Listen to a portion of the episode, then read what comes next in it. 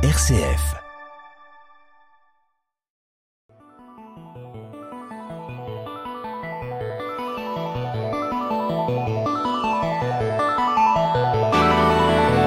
Couper les pixels en quatre. Le podcast qui décortique les jeux vidéo.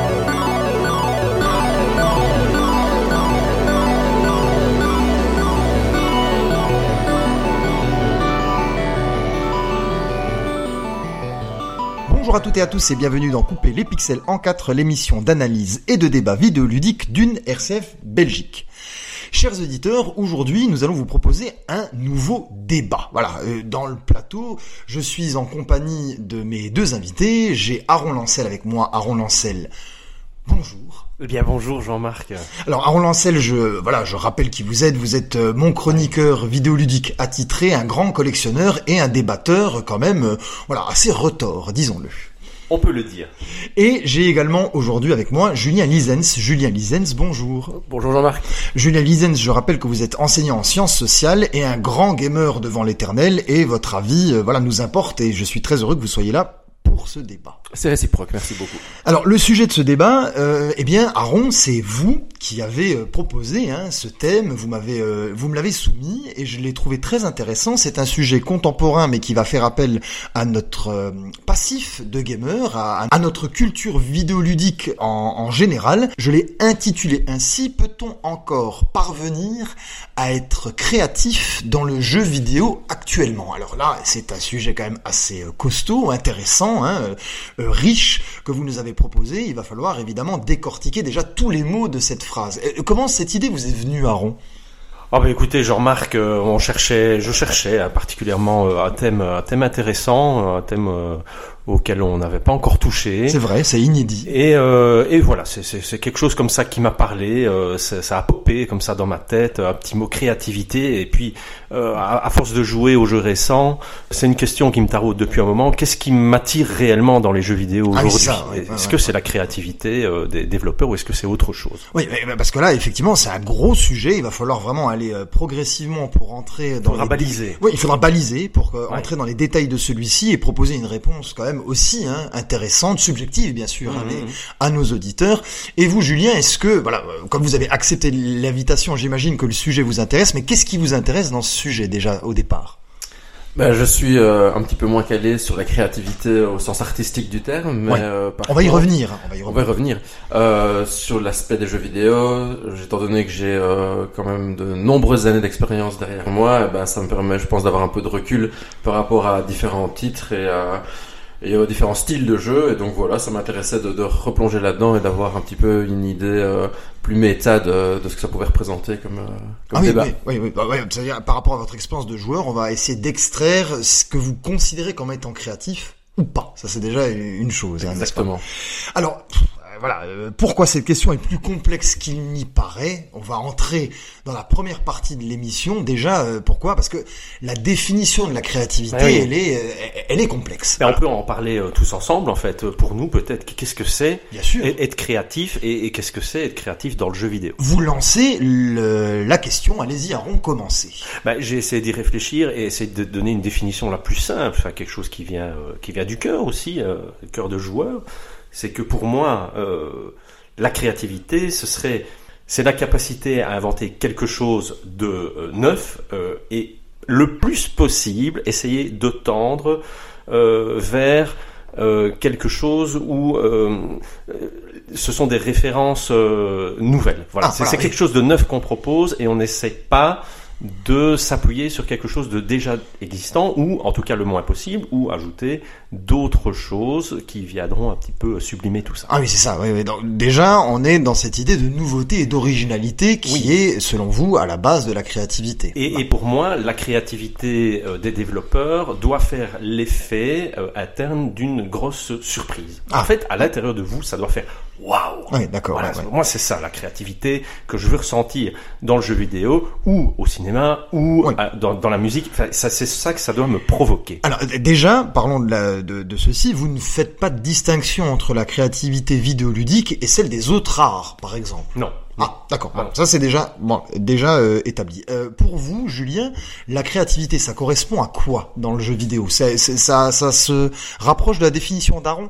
Oui, ça se rapproche euh, complètement. Euh, ce qui est intéressant, c'est qu'il y a plein d'aspects, par contre, sur lesquels on peut discuter, euh, des aspects plutôt hardware, des aspects plutôt software. Ah ouais, ouais, ouais. Euh, par, et pour ce qui va finalement euh, créer l'œuvre dans son ensemble, que ce soit au niveau du gameplay, que ce soit euh, au niveau des graphismes utilisés. Enfin voilà, il y a tout un tas de paramètres. Et donc, euh, on- peut-être que la créativité, la créativité ne sera pas là à 100% à chaque fois, mais qu'on pourra avoir des, des bribes de choses intéressantes à les piocher dans l'un ou l'autre jeu. Oui, c'est vrai qu'il faut aussi, c'est là on est dans, dans, dans un dans un domaine où il y a énormément de, de, de zones comme ça à, à défricher. Vous avez parlé du hardware, du software, vous avez parlé du gameplay, vous avez parlé des graphismes. Enfin, il y a plein de choses dans lesquelles euh, la créativité peut euh, apparaître. Alors à quelle dose elle se retrouve comme ça dans les différents euh, dans les différentes zones, ça aussi c'est à c'est à établir. Bon, alors euh, je vais donner ma petite définition qui se rapproche de, de celle qui a été euh, déjà émise, hein, mais je dirais euh, pour euh, compléter celle-ci qu'effectivement la créativité pour moi, c'est quelque chose de neuf, c'est clair et net, c'est synonyme d'originalité et de nouveauté, mais à l'heure actuelle, c'est cette idée, hein, voilà, de, de, de partir de notre époque contemporaine, j'ai l'impression que générer quelque chose de totalement neuf, ce qu'on appelle, vous voyez, l'insight, c'est-à-dire le jaillissement, comme ça, qui sort de nulle part, hein, d'un trou béant, du, du, du néant absolu, eh bien, ça n'est plus possible. Alors ça, c'est un, on peut en débattre, hein, c'est un Moi, je point de vue. partage. hein, Ah, partage. voilà, voilà. Ah c'est ouais. un- un point de vue personnel. On fonctionne, euh, vu qu'on a euh, ben, plusieurs milliers d'années à voir. Si on parle de l'art, euh, Le jeu vidéo, c'est un peu moins. voilà, bien sûr. Mais si, si si on fait l'analogie, oui, vous avez raison, Aaron. Il faut préciser. Si on fait l'analogie, comme on l'a fait avant, entre le jeu vidéo, la créativité vidéoludique et la créativité artistique, et si on part du principe que le jeu vidéo est un art jeune qui s'inspire aussi de, de l'histoire des autres arts, en fait, eh bien, on n'a que, je dirais, comme euh, moyen de générer la créativité que de faire une espèce, eh bien, de, de cocktail, quoi. C'est une tambouille, c'est un patchwork, De, de, de- de différentes choses, une synergie, une assimilation de plusieurs données culturelles qui existaient déjà avant, qui vont faire que la surprise va euh, va être créée. Mais il- il n'y a plus de création, selon moi, euh, immédiate et pure. Oui, j'aime à croire que ce n'est pas impossible, mais effectivement, je rejoins quand même votre avis qu'à mon avis, c'est de plus en plus rare et de plus en plus difficile Ah bah oui. d'atteindre euh, Oui. cet objectif. Oui. Bah, vu le nombre de voilà de, de, de, de choses qui ont été euh, créées, généralisées dans tous les autres arts, et donc forcément le jeu vidéo s'en inspire, on pourra Mais c'est- peut-être c'est- parler du gameplay. hein. C'est c'est- Ouais. c'est la particularité du jeu vidéo. Mais c'est exactement pareil dans le monde du cinéma, euh, si on ouvre une parenthèse, Bien et sûr, le monde de sûr. la musique. Est-ce qu'il y a encore euh, des films vraiment qui vous apportent de la surprise et qui vous font vibrer vraiment différemment de ce que vous avez déjà pu ressentir avec d'autres films, Oui. euh, avec euh, des musiques également. Enfin, moi, plus j'écoute de musique, euh, moins je suis transporté parce que euh, voilà. Hein, euh, Ouais.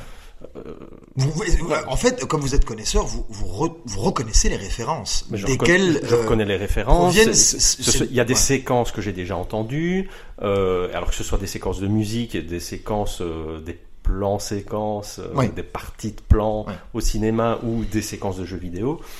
Finalement, euh, la saveur commence un petit peu à manquer. Alors, Aaron, euh, je rebondis sur ce que vous venez de dire. Partons euh, du principe que la créativité et donc cette idée de mélanger des références d'autres arts ancestraux pour euh, voilà générer quelque chose de nouveau, même si c'est un mélange de choses anciennes.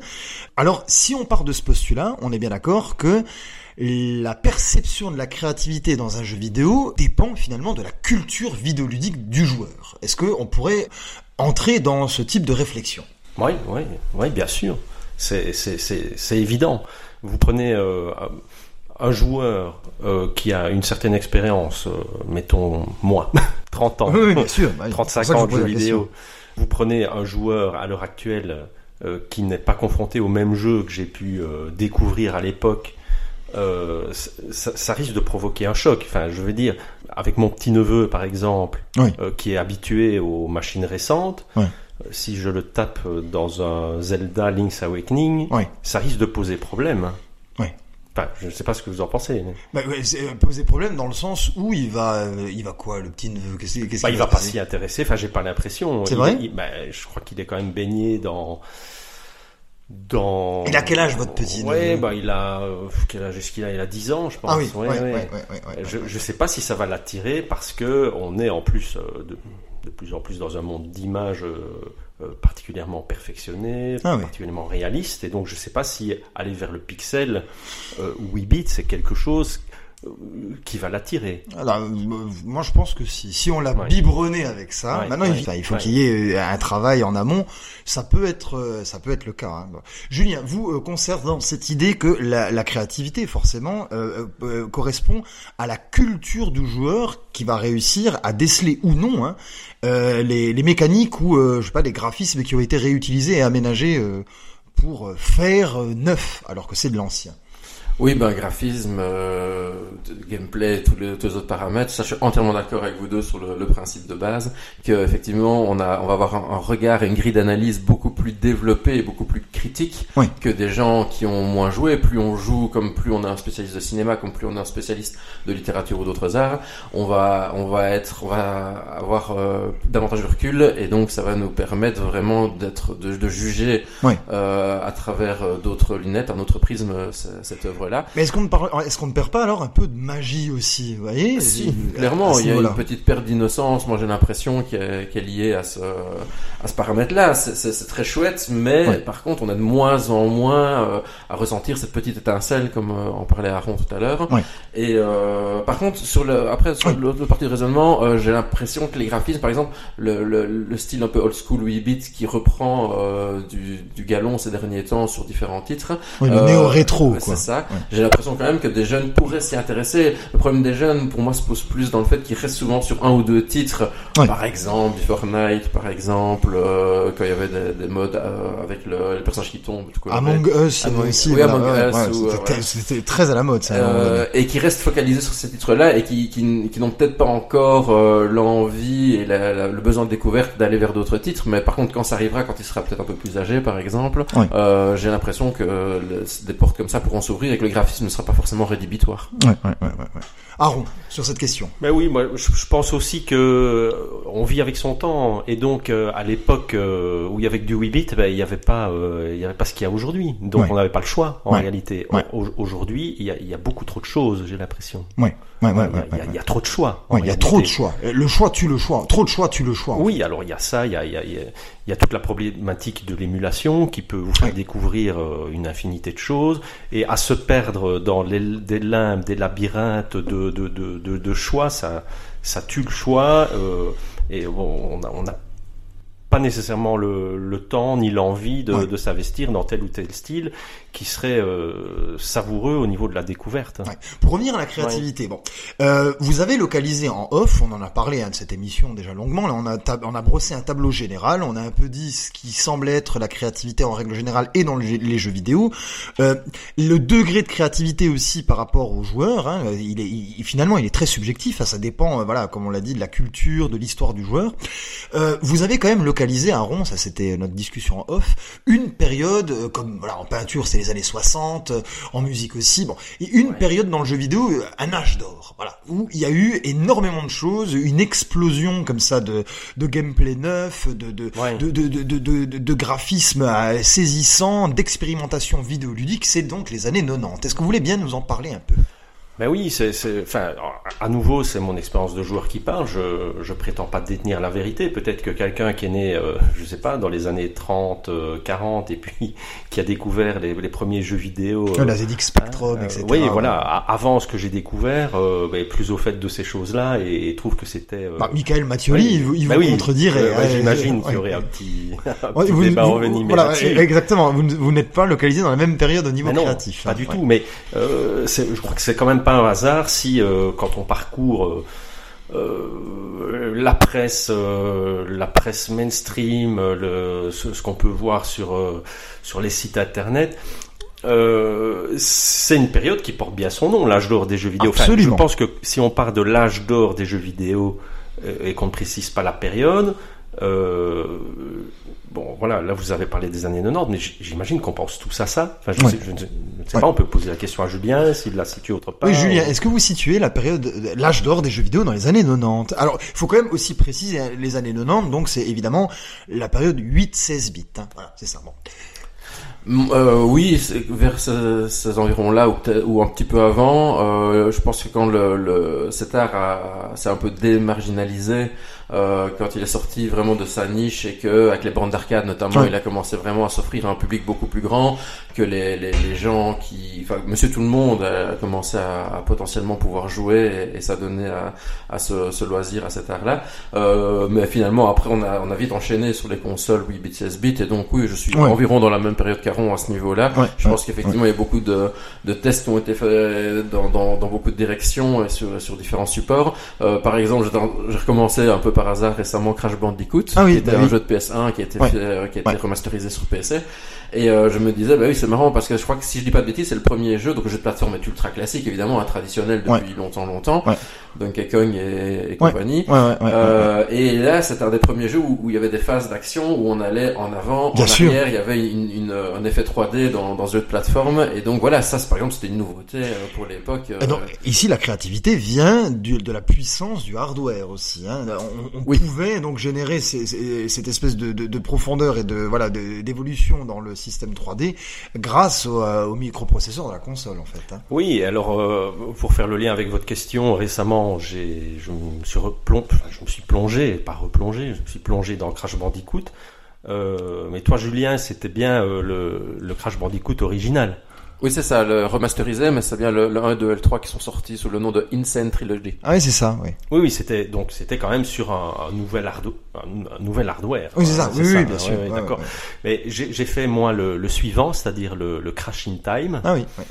Euh, je pour la petite histoire, je l'ai racheté d'occasion à, à, une, euh, à une, une jeune femme euh, avec qui j'ai un petit peu discuté parce que je me suis rendu compte que c'était pas euh, c'était pas une joueuse lambda, c'était vraiment une gameuse. Oui, c'est ça. Ouais. Et euh, en fait, elle me l'a vendu, mais en me le vendant, elle me l'a déconseillé. Mais pourquoi Quasi, elle m'a dit, euh, bah, tu verras, euh, c'est pas euh, aussi savoureux que les précédents. euh, on a essayé Crash de... in Time. Ouais, on a Ah essayé de rajouter des éléments de gameplay euh, et, euh, et, et- et tu vas t'y perdre. Alors j'ai lancé, j'ai commencé, euh, je l'ai pas terminé. Ah oui, parce que effectivement, c'était euh, Ben, en c'est une, c'est deçà. une, c'est une ressaucée euh, de, de trucs qui sont déjà passés, qui ont déjà été digérés. Donc c'est qui- anti-créatif là. Dans oui, le, oui, ce c'est que vous c'est- dites. c'est une suite pour faire une suite, j'ai Ouais, l'impression. ouais, Oui, oui. Et alors, bon, Allez-y. Si, si, si je remonte maintenant moi, à, à cette fameuse période des, des années 90, il faut quand même se rendre compte de l'époque. Hein. C'est-à-dire que euh, c'est vrai que maintenant on a peut-être un peu plus les moyens, mais les jeux vidéo, euh, par rapport à ce qu'on gagnait ou ce qu'on avait en argent de poche, parce qu'on ne Ouais. gagnait pas notre vie à ce Ouais. moment-là, Ouais. c'était quand même, voilà, je viens d'un milieu assez modeste, c'était assez compliqué d'en avoir. Euh, je je n'a- je n'étais pas dans une famille qui euh, qui, euh, qui faisait du prosélytisme par rapport aux jeux vidéo. que du contraire, ce qui, a du dé- ce, qui a, contraire. ce qui a développé votre collection Voilà, aiguë au moment où vous avez pu en C'est acheter. pour ça que je suis malade et internable à ce niveau-là. Oui. Euh, mais imaginez-vous un seul instant. Enfin, je, je me rappelle euh, que, que j'allais au, supermarché. Oui. hein, euh, il y avait des bornes d'arcade là qui étaient là euh, après les caisses là. Je, je sais pas si si ça. Bien sûr, ça évoque des souvenirs, euh, bien sûr. Oui, alors vous aviez un, un attroupement de, de joueurs qui se trouvaient là-bas, on mettait des pièces de vin, alors vous aviez Street Fighter 2, c'était énorme quoi. On, Ouais, ouais, ouais. on jouait tout seul, euh, Et- et- éventuellement à deux, enfin on faisait des battles, il y avait une bonne ambiance. Et là, on hein. est dans quelque chose de très créatif. hein. Street Fighter 2, Ah oui, le oui, versus fighting, on avait, bon, à part le 1 qui avait pas euh, énormément marché, on n'avait jamais vu ça. Oui, oui.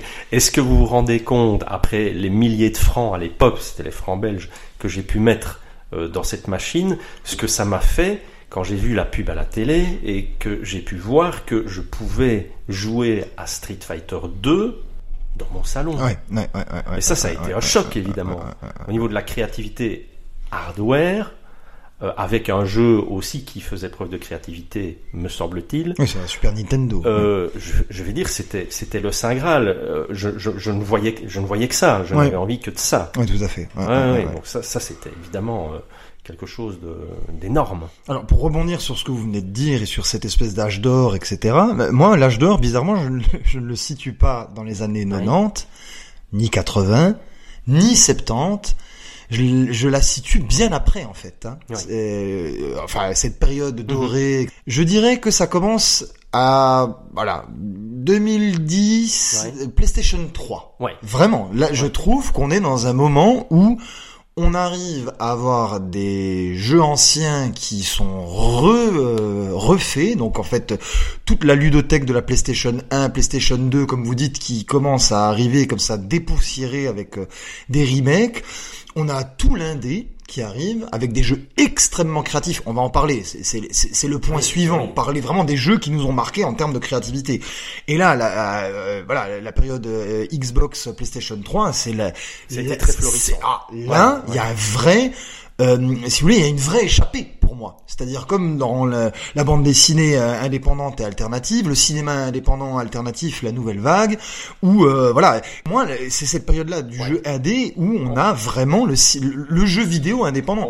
Alors on nous- ouvre les vannes et on y va, quoi. je sais que Michael, ouais. Mick, Michael Mathioli me contredirait en disant mais non mais c'est les c'est les grands développeurs euh, style euh, je sais pas moi euh, voilà celui qui a fait Another World etc. Oui, Bon, oui, les, les, les, les développeurs de micro-ordinateurs. C'est vrai qu'il y a eu, il y a eu cette période-là. C'est vrai que je pourrais la localiser aussi là. Mais c'est ça qui est intéressant. En plus de toutes euh, ces, euh, toutes ces nouveautés, de, de, de, de tous ces jeux indépendants, de tous ces créateurs euh, tout à fait alternatifs, on avait des grosses productions qui, elles aussi, avec le motion gaming qui était passé avec la Wii, a, a pu aussi proposer des choses assez intéressantes. hein. Ouais, mais- ouais. Monkey Ball, Banana Blitz, enfin ce, ce genre de choses, euh, des, des jeux avec des, des, des maracas, enfin des, bon, vous, vous, vous Ah, il y avait un jeu, un jeu fantastique sur Wii, je sais pas si vous vous rappelez, c'était le jeu Bien sûr, Ça, évidemment, Avec un sabre. Bien et sûr. donc on devait mimer, euh, pour c'était un Exactement. FPS, on devait mimer euh, les, les mouvements de sabre pour progresser, faire des enchaînements.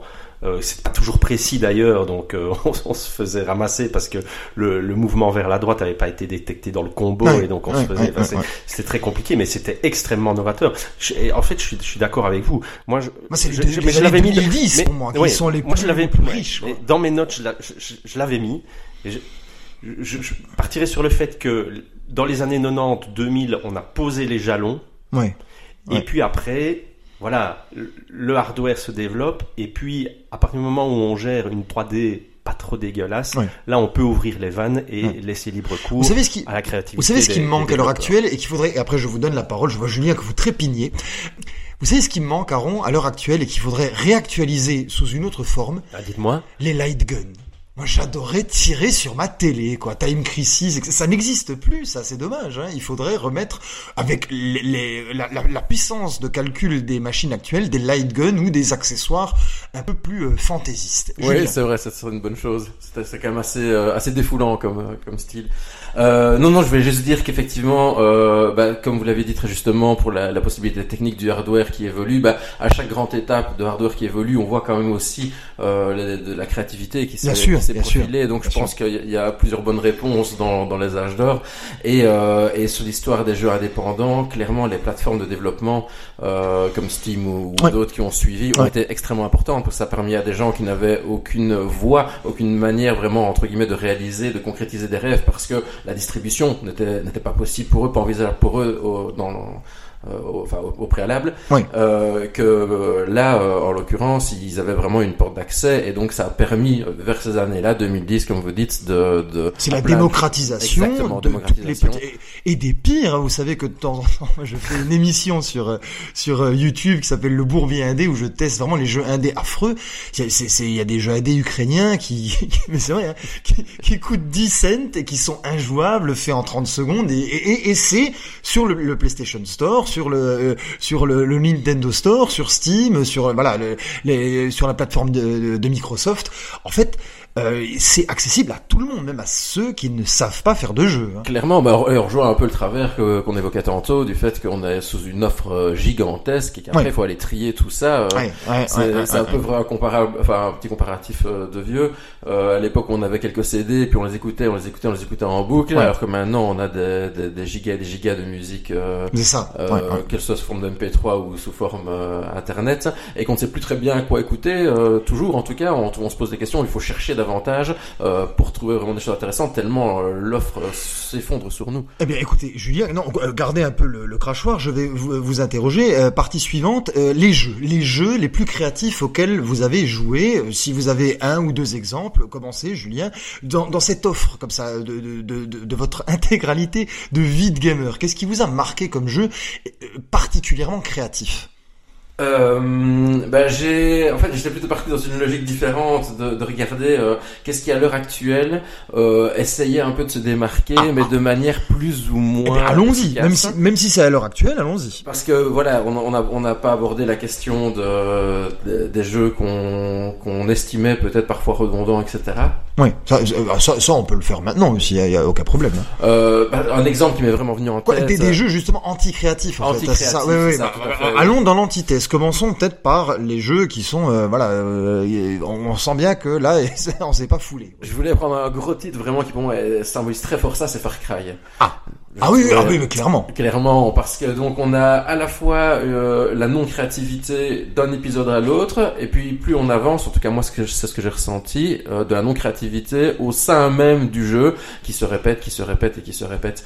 Et donc le premier était pour moi un bon titre, il y avait vraiment des choses intéressantes dans celui-là, et puis déjà dès le deuxième, voilà, je me posais des questions, le troisième, et puis finalement, euh, donc là j'ai fait les quatre premiers, le 5 est, Oui. est, à- est à venir, euh, Oui. je crois que je le ferai quand même un jour, Oui. mais chaque fois, déception, parce que c'est toujours la, la même chose, les mêmes mécaniques, quelques graphismes qui changent, on passe d'un lieu de la planète à un autre, mais finalement les missions sont les mêmes, d'un titre à l'autre, et, et même entre elles, euh, elles se ressemblent toutes plus, que jamais. Quoi. Ah, mais je, je partage votre avis. Est-ce que vous avez pour contrebalancer cette absence de créativité un FPS ou un jeu créatif qui lui euh, a innové dans, dans les mécaniques de, de, de gameplay Aaron, allez-y. Aaron. Aaron, oui. Il y a un super FPS auquel j'ai joué il y a très peu de temps, euh, qui me faisait quand même déjà de l'œil depuis un moment. Ouais. Euh, alors qui me tentait, mais je sais pas pourquoi. Je, c'est pas la, la question des graphismes qui me, parce que c'est, assez minimaliste comme jeu. euh, Oui, c'est pas les graphismes qui vous, a, qui Oui. vous ont ta- tapé dans l'œil, disons-le. Non, pas du tout. Et puis je me dis, est-ce que je le prends, je le prends pas. Et puis euh, il était, euh, il était sur le, le, le PS Plus ou le Game Pass, je ne sais plus comment on dit. euh, Ouais, ouais, ouais, ouais. sur quelle console d'ailleurs. En fait, c'est le jeu Super Hot. Ah, mais c'est génial. Mais je vois très bien ce que c'est. avez joué extraordinaire. Ouais. C'est extraordinaire. C'est un jeu où on ralentit le temps, c'est ça, et on peut même y jouer en VR. hein. Et Oui, oui. il- il- voilà, il faut faire des enchaînements avec des, des, des personnages polygonaux. Oui, c'est ça. Et euh, en fait, c'est Matrix version polygonale avec euh, un bullet time euh, très euh, très très particulier et très spécial. Oui, et en fait, vous pouvez vous arranger pour euh, ne pas mourir dans le jeu, simplement Exactement. en contrôlant le temps. C'est une ligne Euh, comme ça, une run. Et pour en fait, tout ça, ça, ça, ce, ce n'est plus. On quitte le domaine du FPS vers un jeu de chorégraphie. Exactement. Et vous faites une chorégraphie, une séquence euh, au ralenti. Il faut attraper les Oui, armes ça. des adversaires en Ouais, pouvoir les enchaîner. Et ça n'a jamais été fait avant. Non, c'est du génie. Et ben j'ai trouvé ça génial. Ouais, c'est vrai que alors là c'est Ouais. l'anti-Far Cry, hein. c'est-à-dire Ouais. que les graphismes sont réduits à leur plus simple appareil, ce sont des ouais, des, des, des, polyèdres, des poly ouais, des polyèdres. Est-ce qu'il y a euh, vraiment des textures Non, il n'y a pas de texture, c'est du fil de fer, d'accord? Et et et et, et c'est oui, c'est au ralenti, c'est très esthétisant comme ça, c'est très alors, conceptuel. Oui, et alors c'est très méta aussi. comme- FPS conceptuel. Et alors c'est très méta aussi comme histoire parce Oui, que oui, oui, en, euh, en, en plus de du, du concept de jeu, euh, le scénario euh, qui est derrière est, est tout à fait spécial. Et comme vous l'avez dit, on se croirait dans Matrix. C'est un type, c'est-à-dire vous, Ouais. euh, qui est derrière son écran, Ouais. euh, qui traîne comme ça euh, sur une espèce de, de dark web, et qui se fait happer par quelqu'un qui lui dit ne lance pas ce jeu-là, ne fais pas ça. Ouais, Alors évidemment, qu'est-ce qu'on fait? On le lance, on y va. Donc il y a toute cette réflexion un petit peu euh, dark hacker qui est là derrière et on comprend pas très bien ce qui se passe. réalité. tout à fait. c'est un ovni en fait.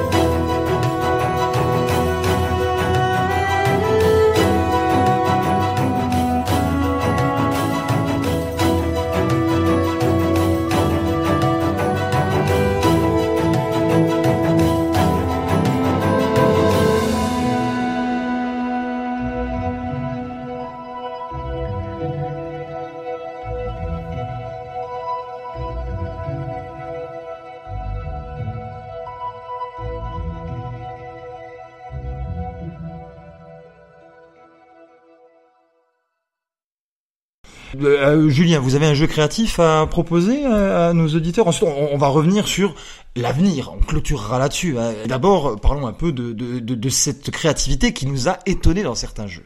Mais oui, alors justement, ça fait longtemps que j'ai plus euh, vraiment des, des booms de créativité. Il y a, il y bien des, des parcelles à gauche à droite. Maintenant, c'est vrai que je garde un côté bon public quand même euh, pour certaines choses, et j'ai- j'aime bien le fait que euh, on puisse proposer des aspects de nouveauté au sein d'un jeu, même s'il y a clairement des, des choses qui vont qui vont venir d'ailleurs, parce que comme vous avez dit, c'est vrai que c'est difficile maintenant d'être à 100% Ouais, euh, ouais, créatif.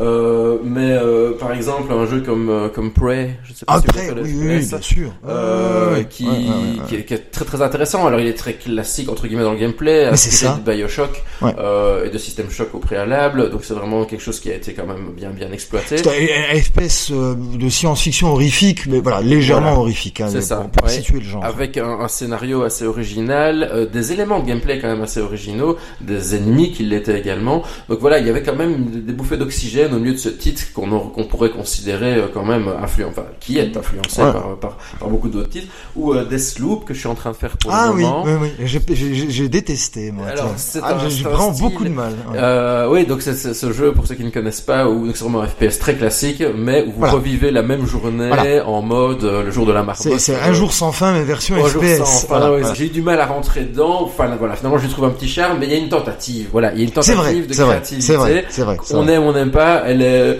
réussie ou pas, c'est selon. Je, je, garde un jugement pour euh, quand je l'aurai terminé. Euh, mais j'aime bien ces petites euh, bribes de, de tentatives. Avant de passer la parole à Aaron, par exemple aussi, Among the Sleep. Je sais Ah oui, si oui, voyez. si, bien sûr. Je Ouais, horrifique ouais, à la première personne, Ouais, donc là, voilà, qu'est-ce qu'il y a de plus classique, sauf que on incarne un, un jeune enfant qui a deux ans, C'est ça, deux, trois tout ans, à fait. et on voit à travers ses yeux de bambin des, des éléments du quotidien qui se transforment. en Innovation éléments- au niveau du point de vue ici. C'est ça, innovation au niveau du point de vue, malgré que le reste du jeu pour- pourrait être considéré comme relativement euh, euh, Oui, classique. classique, oui. Merci. Aaron. Et après, je donnerai mon jeu. Vous allez voir que. Voilà. Oui, mais en fait, je voudrais euh, peut-être brièvement hein, parler de trois jeux. Allez-y. Euh, D'abord pour rebondir sur ce que Julien a dit, qui parlait de boucle temporelle. C'est pas particulièrement un jeu qui m'a marqué, qui restera euh, vraiment dans les annales, Oui. mais je trouvais que euh, euh, l'effort et euh, la, la part de créativité des développeurs méritait d'être souligné. Je vous en avais parlé de ce jeu-là. C'est le jeu euh, qui est un point and click, donc c'est un genre que Ouais, vous bien sûr, bien. bien sûr. Et c'est le jeu euh, 20 Minutes. Ah oui, juste. Voilà. Absolument. Et en Oui, fait, oui, c'est oui. un, c'est un pointé cliqué où vous avez une séquence de jeu euh, qui dure euh, 20 minutes. Ouais. Et au terme des 20 minutes, euh, vous mourrez parce que bon, euh, enfin, je, je vais pas parler du scénario, mais Ah ouais. voilà, mais c'est pas très compliqué. Hein, c'est un flic qui débarque chez vous et voilà, on sait pas vraiment si c'est un C'est vu du flic. dessus, Et- oui, vu du c'est vu dessus. du dessus et, ouais. et- Ah, vu et ce il jeu. vous tue en fait et puis ça, la boucle recommence et en fait le but c'est de à chaque fois de- d'essayer de, de recommencer ouais. euh, de, de trouver euh, les, les- les nouveaux indices qui vous permettront de progresser, de, de progresser dans l'histoire, de comprendre ce qui se passe, pour Donc, essayer une, de mener une euh, boucle temporelle aussi. Ouais, ouais. euh, voilà.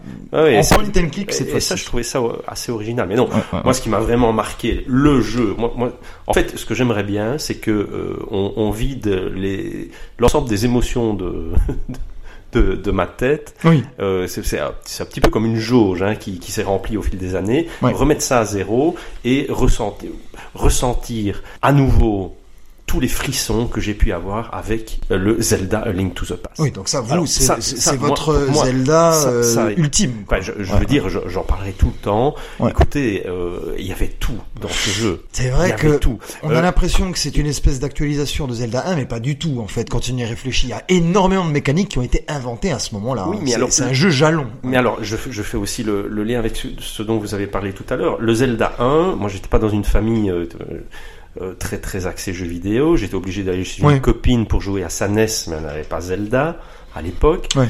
Donc, moi, le Zelda 1, j'ai pas connu. Le, Ouais, seul- mais- le premier Zelda que j'ai connu, c'était celui-là. Ça sachez a que, été ma référence. sachez que même en ayant joué, Ouais. connu euh, euh, donc Zelda 1, et, euh, Ouais. Zelda 2, c'est- bon, c'est tellement différent que ça, n'a, Oui. ça ne joue pas, mais même en ayant connu Zelda Mm. 1, on, on se prenait une baffe énorme. C'était pas tout simplement une espèce de réactualisation technique Non, de Zelda 1. non, non. C'était plus que ça, nettement plus. hein. Et alors, on vous en a mis euh, dans la figure dès le début. C'est-à-dire, ouais, vous réveillez, c'est la... Enfin, cette scène-là, Oui, c'est- je, je- je la vis, c'est je la novateur. revis. Et, et- Euh, le le, le, le Oui. fait à la limite, euh, que- quand vous sortez de vo- votre maison, vous avez envie d'oublier où se trouve le passage secret vers le château, Ouais, mais vous ouais, savez ouais, qu'il est là, mais c'est tellement hypant. Aaron, que- Aaron, je-. Aaron, je vais faire mon pédant. Ah, dites-moi. Vous savez que je suis un grand lecteur de, de, de philosophie, en Oui. plus d'être un joueur de jeux vidéo. Bon, hein, il y a des bouquins d'Emmanuel Kant là dernièrement. oui. Euh, dans Critique de la faculté de juger, qui est son ouvrage sur l'esthétisme, il essaie de déterminer comment se produit le génie artistique. Donc, la créativité pure. Oui. Bon. Donc les trois, écoutez bien parce que c'est l'analogie avec votre Zelda euh, A Link to the Past. Le premier critère, c'est donc la surprise, la faculté de surprendre. Cette faculté de surprendre, elle ne peut pas être rationalisable. Elle intervient comme ça. Ouais. Alors là, on a bien dit que de nos jours, c'est- c'est c'est par euh, voilà, patchwork, par euh, fusion, par euh, transformation, etc. Mais le vrai génie, normalement, il jaillit sans aucun modèle. Il jaillit. Et qu'est-ce qu'il fait? Il fait école ensuite. C'est-à-dire que quand Picasso a créé le cubisme analytique avec Braque, et bien après, il y a eu plein de gens qui ont fait du cubisme. C'est des gens qui copient, etc. Et cette fameuse scène de Zelda où Link se réveille dans son lit et son oncle sort comme ça et en lui disant je vais j'ai quelque chose à faire reste là etc combien de RPG de JRPG ont, copié cette scène? Imaginez le nombre de, de fois où on se réveille dans, dans un lit euh, dans Mais un JRPG Ça devient un stéréotype. Ça fait devient, école. ça devient Voilà. un stéréotype du JRPG. C'est toujours euh, un orphelin. Mais c'est ça. Euh, voilà. Et c'est, ça- ça et devient- c'est là que ça a été créé Oui, c'est à ce évidemment. moment-là pile Alors, euh, euh, le, le- le simple fait de devoir, euh, enfin, enfin, le jeu était énorme, devoir réunir les trois pendentifs pour aller retirer l'épée. Mais c'était des moments, euh, des moments Absolument. magiques de joueurs Ouais. et, et- et- et inédit inédit inédit. Alors, on va pas parler du gameplay, euh, de, enfin, de, de, de, de la quantité d'items qu'on pouvait combiner, etc. Enfin, c'était. En fait, pour moi, c'était euh, quasi un open world pour l'époque. hein. oui oui clair mais c'était ça Alors avec cette fa- fantastique map là qui s'ouvrait et euh, en fait je me suis mis euh, des j'essaie de me rappeler je vais pas dire des heures j'exagère mais des minutes entières à mettre le jeu en pause pour me balader sur la map oui bien sûr qui était moche et en pixels quand vous regardez aujourd'hui Oui, ouais, ouais, mais ouais. euh, vous vous déplaciez vous alliez regarder enfin c'était énorme Ouais, et, donc puis, là, on- et puis on- après le, le, le Ouais. fameux twist et, et puis, puis j'arrête là pour ce ouais, jeu là ouais, ouais, ouais, ouais. euh, le, le fameux twist avec le, le monde suivant, où, où, au, au terme des trois pendentifs, vous pensez avoir fini le jeu, et il y a encore, vous allez vous prendre sept donjons dans la figure. Ouais, c'est ça. C'est Donc il y a terrible. le euh, le le- l'outworld, là, le le, Oui, le- oui, voilà le, monde alternatif. Non, c'est c'est Ouais. clair que ce jeu a été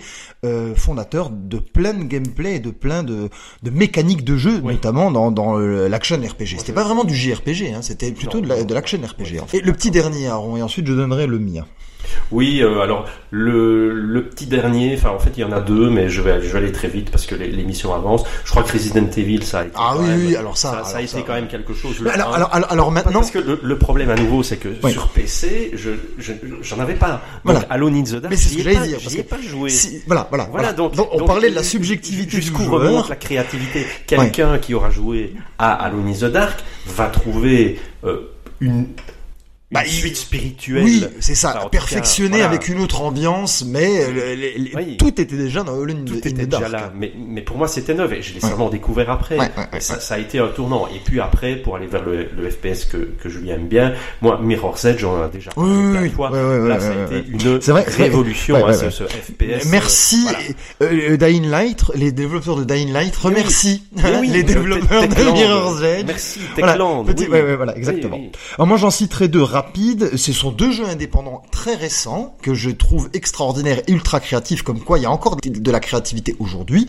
On va en parler. C'est notre dernière partie. Est-ce que la créativité existe encore? Alors je réponds en, anticipant un peu la question avec Minute. Vous voyez Minute, ce jeu euh, vraiment en style Game Boy où eh bien, vous jouez une minute, vous jouez un éphémère qui meurt au bout d'une minute et il faut comme ça, et tout est il y a une mécanique de gameplay qui fonctionne de la même façon que euh, voilà euh, les jeux dont vous avez parlé auparavant, c'est-à-dire que le personnage n'a qu'une minute de gameplay, il faut se débrouiller dans une dans, dans, une carte énorme. J'ai trouvé ça extraordinaire et finalement avec un design extrêmement rétro, euh, très neuf et très frais.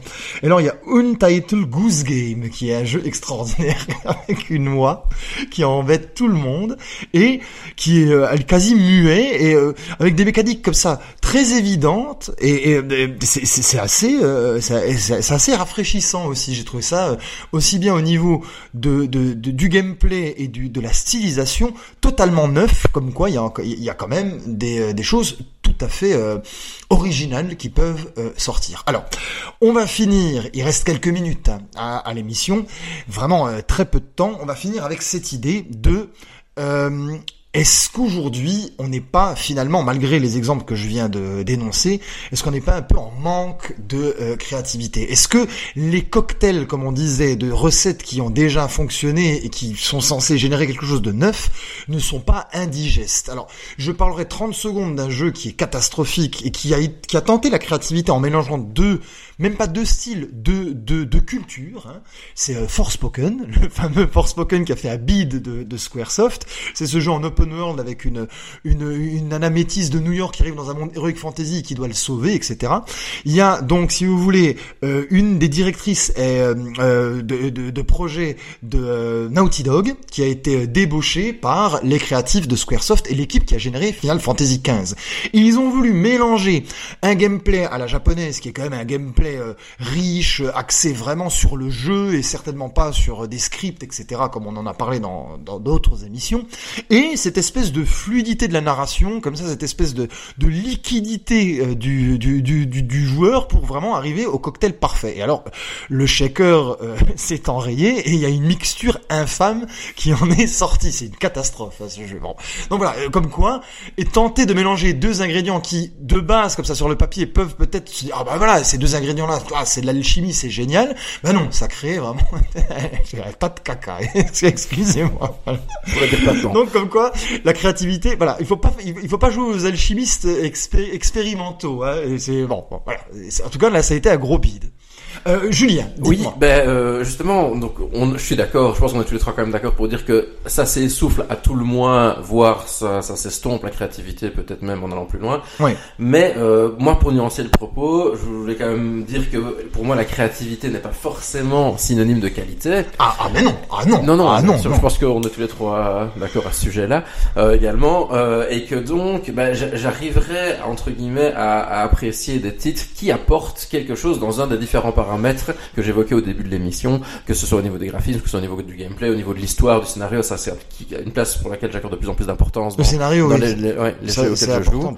Euh, voilà tout un tas de paramètres. Donc par exemple de jeux de, de, de plateforme que que je que j'affectionne particulièrement, alors que la plateforme il n'y a rien de plus, Ah de oui, plus classique Ah, comme je le ça, disais avec euh, Crash Bandicoot. c'est de l'orthodoxie. Ouais là on est là on est du jeu vidéo. on est vraiment dans du non créatif, mais un titre comme les deux Ori euh, Ah qui oui. apporte vraiment un Ah oui. univers, Ouais. euh, une fluidité dans le gameplay, malgré que voilà c'est c'est du gameplay de plateforme, mais il y a quelque chose vraiment de très intuitif, de, de très très fluide, euh, de scénario vraiment de touchant, de qui, qui va aux émotions, qui, est- qui est magnifique. Oui, et quasi sans parole en fait. Hein. Donc c'est euh, c'est vrai. C'est vrai- c'est vrai que c'est un Metroidvania extrêmement classique dans euh, dans dans je dirais dans les mécaniques, mais qui au niveau de sa forme est, est tellement euh, novateur que euh, voilà, il, Ouais. il est original et créatif. C'est Ouais. ça, il est enchantant. Exactement. Et comme euh, voilà Little Nightmares, je trouve aussi Ah oui. les deux épisodes Ouais. sont assez magnifiques dans un style complètement différent, mais qui qui ont ils ont un univers à eux. Voilà, un peu comme un, un cinéaste qui apporte vraiment quelque chose et qui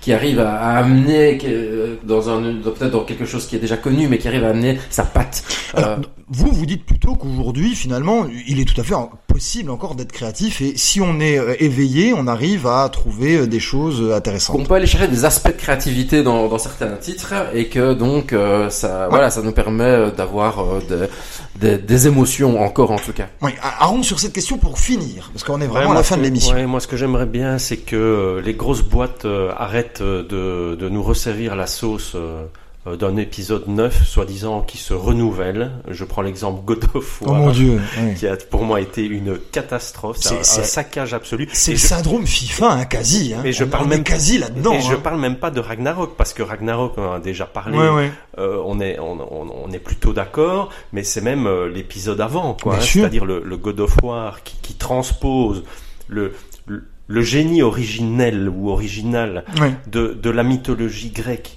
euh, absolument fantastique parce qu'on a, rancon- on a rencontré tous les personnages de la Ouais. mythologie grecque, quasi tous, euh, même des personnages assez rares, euh, comme les Érini par Ouais, bien exemple, sûr, bien euh, sûr. dans, dans, dans des spin-offs, dans, bon voilà, et, et repasser comme ça d'un coup de baguette magique et, nous dire que c'est du renouveau à la mythologie nordique, Oui, non, pour ouais. moi ça n'avait aucun déjà, sens, ça ouais, a ouais, complètement dénaturé la série.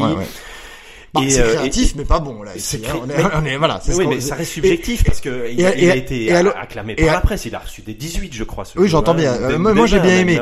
Maintenant, moi, je parlais Ouais. bien du God of War au God of War Ragnarok. Là, on est quasi du niveau d'un Far Cry Ouais. ou d'un Call of Duty Ouais. qui est une mise à jour. euh, voilà. Bon, là, c'est vraiment euh, l'exemple même euh, anti-créatif. On clôturera là-dessus, messieurs. Je suis désolé, il reste, voilà, il ne reste plus beaucoup de temps. Je vous remercie d'avoir participé à ce débat. J'espère que voilà, on a réussi à aller un peu plus loin que la question de départ.